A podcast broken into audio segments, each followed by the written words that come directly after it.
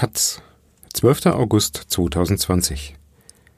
Plastikrecycling in Indien. Ein Land räumt auf. Von Nathalie Mayroth. Seit Indien den Import von Plastikmüll verboten hat, kümmern sich die Recyclingfirmen verstärkt um die heimischen Müllberge. Mit Erfolg. Arun Godar klickt ein Bild auf seinem Computer an, dann ein zweites.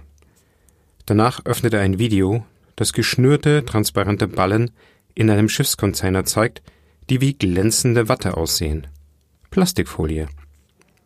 Das ist die Ware, die wir importiert haben, sagt Goda in seinem Büro in der indischen Metropole Mumbai. Auf diesen Bündeln basierte sein Geschäftsmodell, das zusammengebrochen ist. Sie kamen aus Deutschland, Frankreich oder Nordamerika per Schiff nach Indien, 35 Jahre lang recycelten die Godards Kunststoffabfälle fast ausschließlich aus dem Ausland. Noch 2018 gelangten 160.000 Tonnen Kunststoffabfälle aus der EU nach Indien mit dem Ziel, als recycelte Kunststoffstückchen wiedergeboren zu werden. Doch weil die Recyclingkapazitäten alleine für das in Indien anfallende Altplastik nicht groß genug sind, beschloss die Regierung, ab September 2019 die Importe zu verbieten das gilt auch für postindustrielle Abfälle, die, wie bei Godard, zu Granulat geschmolzen wurden. Indien soll sich in Zukunft um seinen eigenen Müll kümmern. Doch so einfach gehe die Rechnung nicht auf, sagt Godard. Er begrüßt Indiens Kampf gegen Plastik, fallen doch täglich gut 26.000 Tonnen Kunststoffmüll an, von denen laut Umweltministerium 60 Prozent gesammelt würden. Das ist viel, auch wenn der Pro-Kopf-Verbrauch in Indien viel geringer ist als im Vergleich zu westlichen Volkswirtschaften. Doch Plastik ist nicht gleich Plastik, erklärt Godard. Seine Firma kann keine Folien und Tüten aus dem Hausmüll verwerten. Die Produktion im 800 Kilometer entfernten Westküstenhafen Kandla liegt deshalb still. 12.000 Arbeitskräfte musste Godard entlassen.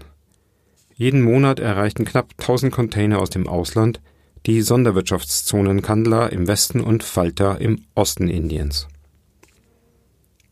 Wobei mindestens die Hälfte der Ware weiterverarbeitet ins Ausland zurückkehren musste, so die Auflage der Regierung. Auf seiner Broschüre mit dem Logo Made in India wirbt Godard deshalb auf Englisch und Mandarin für Granulat, das ein neues Leben als Wassertank, Kabel oder Folie in der Landwirtschaft erwartet. Es klingelt an der Rezeption. Godards ehemaliger deutscher Händler mit seiner Frau hat sich angekündigt. Ein Paar, Mitte 30, aus Norddeutschland. Man will beraten, wie es weitergehen könnte. Jan Renke würde weiterhin nach Indien exportieren, wenn es eine legale Grundlage gäbe. Wir haben sauberes Material mit Palettenverpackung aus Polyethylen nach Indien geliefert, sagt er. Seit Indien als Markt weggebrochen ist, hat Renke andere Abnehmer gefunden. Er möchte den Kontakt in Indien jedoch aufrechterhalten. Das Geschäft sei gut gelaufen. Der Geschäftsmann aus Deutschland beteuert, seine Firma verkaufe nur nach Vorschrift und mit Lizenz. Die Container gingen dann von Deutschland nach Indien für 50 bis 74 Euro pro Tonne. Das Importverbot kann der Mann im Anzug nicht nachvollziehen. Die Firmen hier haben in teure Recyclinganlagen investiert, die nun Leerstand haben, sagt er.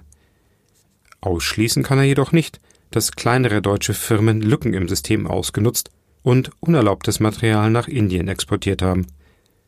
Knapp 70.000 Tonnen Kunststoffabfälle schickte Deutschland 2018 nach Indien. Durch das Verbot ist der Export auf 41.000 Tonnen zurückgegangen.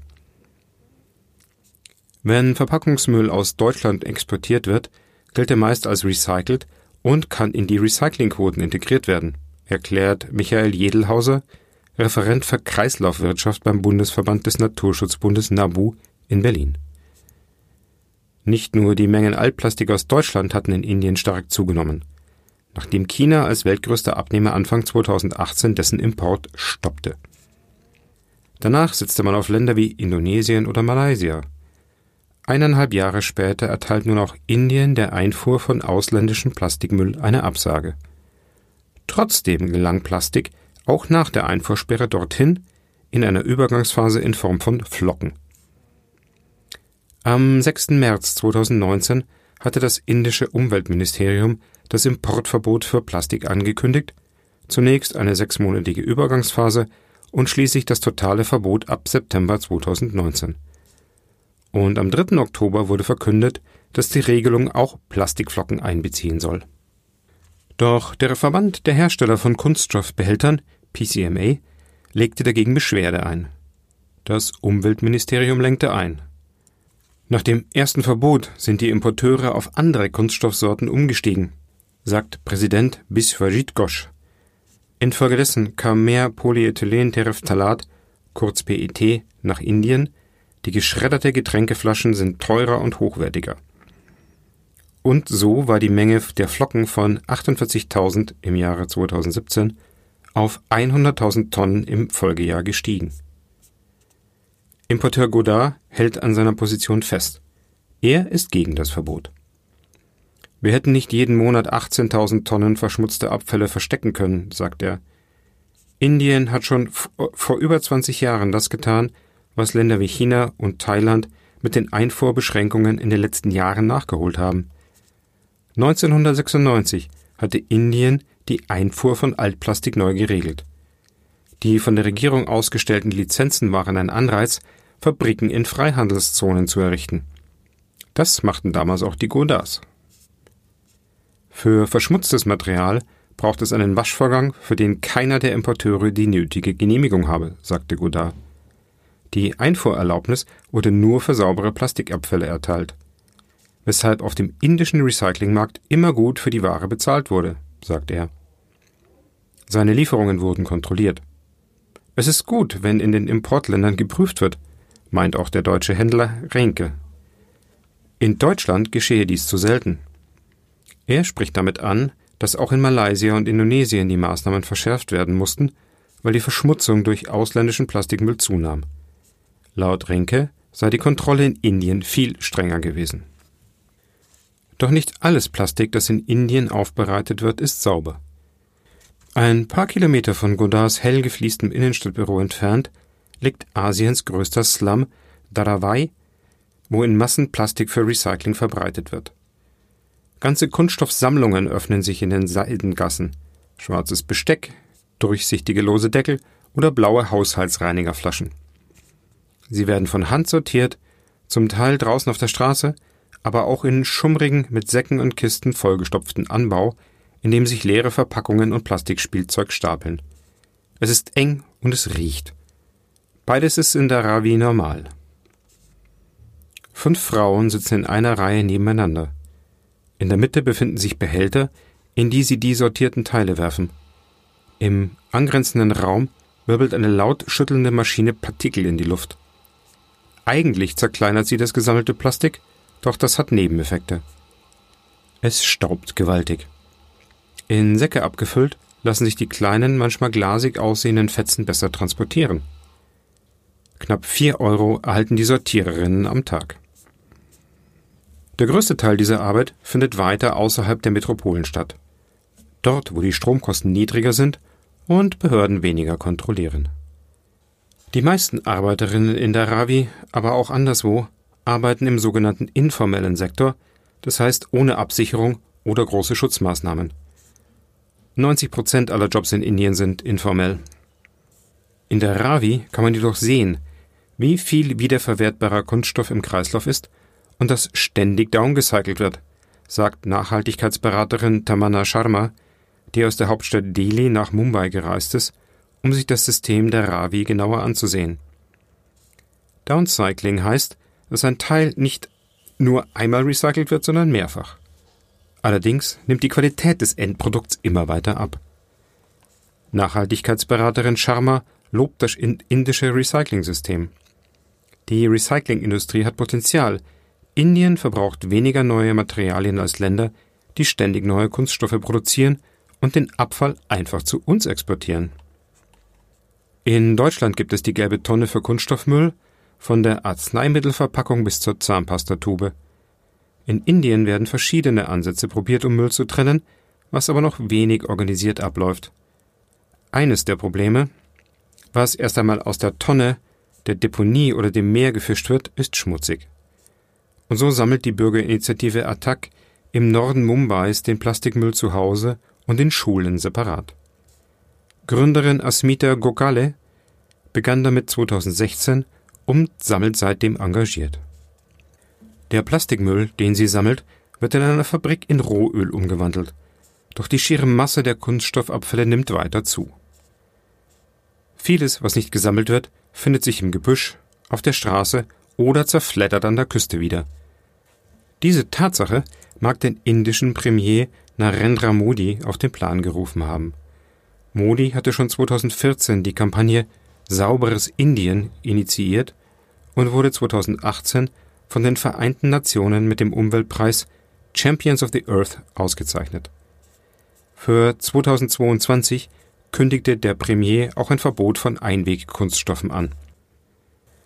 Als die Regierung dann im August 2019 noch Großes für den 150. Geburtstag des indischen Gründervaters Mahatma Gandhi am 2. Oktober ankündigte, gingen viele davon aus, dass das Verbot für Einwegplastik vorgezogen werden würde. Das aber blieb aus. Das Umweltministerium war zurückgerudert, weil die Industrie vor Arbeitsplatzverlusten und höheren Preisen für Plastik warnte. Indiens Wirtschaft schwächelt. Bereits vor der Corona-Pandemie wuchs Asiens drittgrößte Volkswirtschaft so langsam wie seit der globalen Finanzkrise nicht mehr. In einem Entwicklungsland wie Indien fühlt sich das nach Rezession an. In Indien, wo jährlich rund 14 Millionen Tonnen Kunststoff verwendet werden, hätte das Verbot den Verbrauch um schätzungsweise 5 bis 10 Prozent senken können. Die ersten Plastikverbote gibt es dennoch. So wurde bei der staatlichen Fluggesellschaft Holzbesteck eingeführt. Außerdem haben mehrere Bundesstaaten und Städte eigene Regelungen erlassen. So wurde im Bundesstaat Maharashtra 2018 Einwegplastik verbannt. Der südindische Bundesstaat Kerala zog zu Jahresbeginn nach. Bis zum Verbot im ganzen Land wären es noch anderthalb Jahre. Aber mit dem Coronavirus ist auch das Einwegplastik zurück. Und diesmal dürfte es schwerer werden, die Menschen von der Mehrwegalternative zu überzeugen. In der Recyclingwirtschaft herrscht Skepsis, ob ein landesweites Verbot noch kommt. Verunsicherung breitet sich aus. Seit Mitte Oktober 2019 ist die Nachfrage nach Regranulat, also Granulat aus recyceltem Material, gesunken. Gleichzeitig meldete der Verband der Kunststoffhersteller in Indien, AIPMA, noch vor der Pandemie die Schließung von 10.000 Anlagen, die zuletzt gut gelaufen waren. Der Grund? Hersteller von Plastikprodukten kauften weniger Rohmaterial ein. Nicht alle indischen Recycler traf es dabei so hart wie Arun Godar. Die Firma Shakti Plastic Industries hat sich auf lokales Material umgestellt. Dabei ist dessen Qualität schlechter als die der bisherigen Einfuhren, sagt Raoul V. Podar, der das Familienunternehmen leitet. Er ahnte, dass sich die Regierungsinitiative Sauberes Indien auch auf den Recyclingsektor auswirken würde. Seit über drei Jahren konzentrieren wir uns vermehrt auf Plastik aus Hausabfällen, sagt Podar. Ende März während des Lockdowns musste Shakti Plastik schließen. Doch der Betrieb unweit von Mumbai wurde bereits vorzeitig mit reduziertem Personal wiedereröffnet. Er wurde als notwendig betrachtet. Etwa 2000 Tonnen Kunststoff werden hier pro Monat verarbeitet. Vor dem Importverbot war darunter auch Material aus Deutschland. Dessen Qualität war so gut, dass wir die importierten Kunststoffe mit einheimischen Verbraucherplastikabfällen gemischt haben, um deren Beschaffenheit zu verbessern, erklärt Podar. Der Import war eine gute Sache für Kunden und Produzenten. Das Material, das anderenorts als Abfall gilt, könnte hier wirtschaftlich genutzt werden. Heute verwendet er mehr Zusatzstoffe. Er verarbeitet in seiner Anlage auch Verpackungen, die es nicht auf den Markt geschafft haben. Etwa defekte oder falsch bedruckte Milchtüten, indische Industrieabfälle sowie Kunststoffflaschen und anderen gesammelten Plastikmüll. Den bekommt Podar von informellen Wertstoffsammlern. Bis zu vier Millionen dieser Ragpicker soll es in Indien geben. Bei Shakti Plastic Industries werden dann Chips oder Kekstüten in einer mehrere Meter langen Anlage von Zahnrädern zerkleinert und gewaschen. Hier wird schnell klar, worin der Unterschied zwischen sauberem Material und Verbraucherplastik besteht. Der Geruch sticht in die Nase, ein Zentrifugaltrockner pustet die Folie brummend wieder aus. Arbeiterinnen mit verschleiertem Gesicht stopfen die glänzenden Fetzen in Säcke, während die Ventilatoren an der Decke rattern. Wenige Meter weiter steht eine Maschine, ein Agglomerator, der dann damit gefüttert wird. In einem thermischen Verfahren werden die Folien zu graubraunen Flocken verdichtet. Das Endprodukt wird im Straßenbau für Plastikstühle oder Kisten verwendet. Wegen ihrer schlechten Recyclingfähigkeit werden diese Folienverpackungen sonst oft verbrannt oder auf Deponien entsorgt, was die Bemühungen um eine Kreislaufwirtschaft und Unabhängigkeit vom Erdöl konterkariert. Die zwei bis drei Prozent des nicht mehr wiederverwertbaren Rests schickt man auch bei Shakti Plastik als Brennstoff in Zementöfen. In einer Halle werden Verbundfolien verarbeitet. In einer zweiten wird Kunststoffgranulat hergestellt. Im Extruder vermischt sich Kunststoff mit Zusatzstoffen und wird so stark erhitzt, dass eine zähflüssige warme Masse entsteht, die durch eine Art Fleischwolf in strohhalmdicke Stränge gepresst wird, die dann in einem Becken abkühlen, bis sie in kleine Stücke geschnitten werden. Das Ergebnis ist kleines, grobkörniges Granulat, das in Säcke purzelt. Für Raoul V. Podar ist diese Verarbeitung rentabel. Er bekommt sein Rohmaterial von Firmen und den Sammlern. Seit 2016 bindet die Auflage erweiterte Herstellerverantwortung in Indien ansässige Firmen in die Entsorgung ihrer Produktabfälle ein. Darunter sind Größen wie der Getränkehersteller PepsiCo oder der Mischkonzern Tata. Dennoch stellt Podar fest, es gibt tausende Recycler, aber nur wenige sind registriert. Das ist die größte Herausforderung und das liegt daran, dass die Regierung diese Aktivitäten nie gefördert hat. Podar hat gelernt, Hürden zu nehmen. In Zusammenarbeit mit NGOs wie der Econ Stiftung schulen sie Müllsammler im Slum Dharavi. Um die Arbeit auf beiden Seiten zu erleichtern, beteiligen sie sich an örtlichen Aufklärungskampagnen. In anderen Ländern gibt es Richtlinien, einen bestimmten Prozentsatz an recyceltem Material in der Produktion zu verwenden, sagt Bodar. Davon könnten wir auch profitieren.